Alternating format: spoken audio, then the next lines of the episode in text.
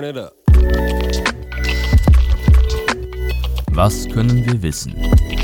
Ein Kommentar von Leonard Wunderlich.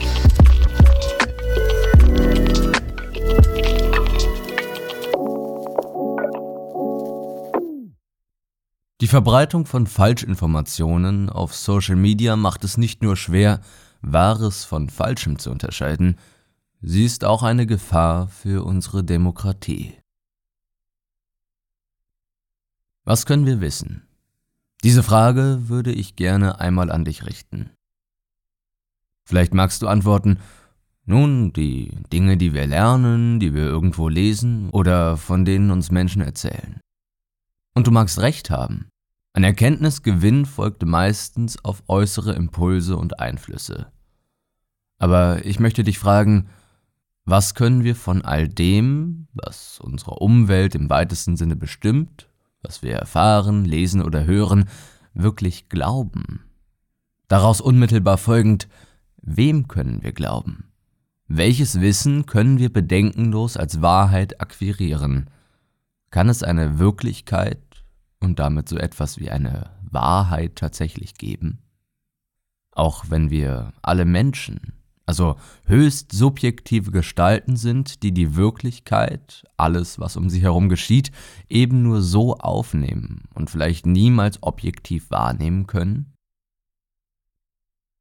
Die vorausgegangenen Fragen haben eine anthropologische oder metaphilosophische Natur gemein und erscheinen zunächst kompliziert, äußerst verkopft und vor allem weit weg von unserem alltäglichen Leben.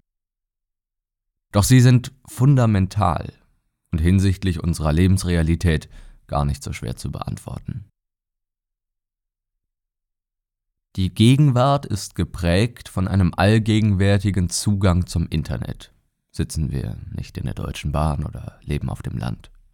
Wir befinden uns in ständigem Austausch in den sozialen Netzwerken.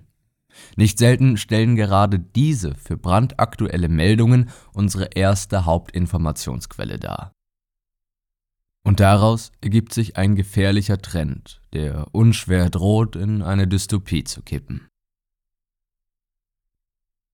Im US-Wahlkampf log der ehemalige US-amerikanische Präsident Donald Trump umso häufiger, je tiefer seine Umfragewerte rutschten. Er sprach von Fake News und disqualifizierte so seriöse Berichterstattung, die kritisch über ihn berichtete, als eben gegenteilige unseriöse Berichterstattung. Er verbreitete, so wie viele andere, die seinem Beispiel folgten, sogenannte alternative Fakten über Social Media via Twitter und erreichte darin Millionen seiner Anhängerinnen.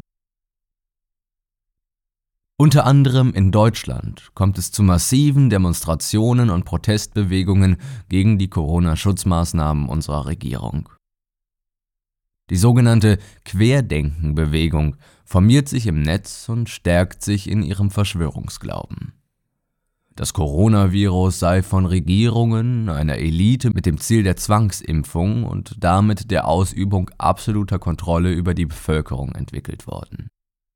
Die Weltbevölkerung solle dezimiert werden. Chaos solle ausbrechen, in diesem sich unbemerkt von der Masse ein Machtwechsel hin zu einem autoritären, ja totalitären Staat in der Überwindung unserer freiheitlich-demokratischen Grundordnung vollziehen ließe. Man spricht von der Corona-Diktatur. Ähnlich wie die meisten Menschen beziehen auch diese Verschwörungsgläubigen ihre Informationen beinahe ausschließlich aus dem Internet. Dort verbreiten sie ihren Glauben und bestätigen sich gegenseitig in ihren kruden Ansichten. Social Media spielt also eine gigantische Rolle in der gesellschaftlichen Wahrnehmung von Fakten und Wahrheiten. Diese Plattformen haben einen gewaltigen Einfluss darauf, was wir Menschen glauben und was nicht. Es ergeben sich zwei wesentliche Probleme.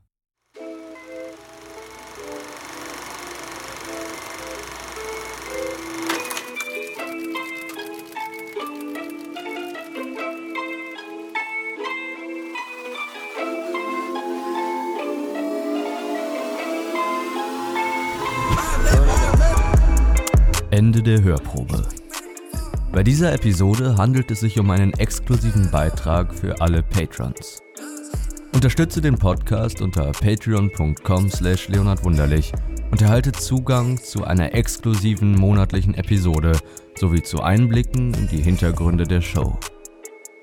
Mit deiner Unterstützung förderst du eine hochwertigere und häufigere Produktion von Toxiety. Weitere Informationen und den Zugang zu den Bonusinhalten erhältst du unter patreon.com slash leonardwunderlich. Link auch in den Show Notes. Vielen Dank für jede Unterstützung.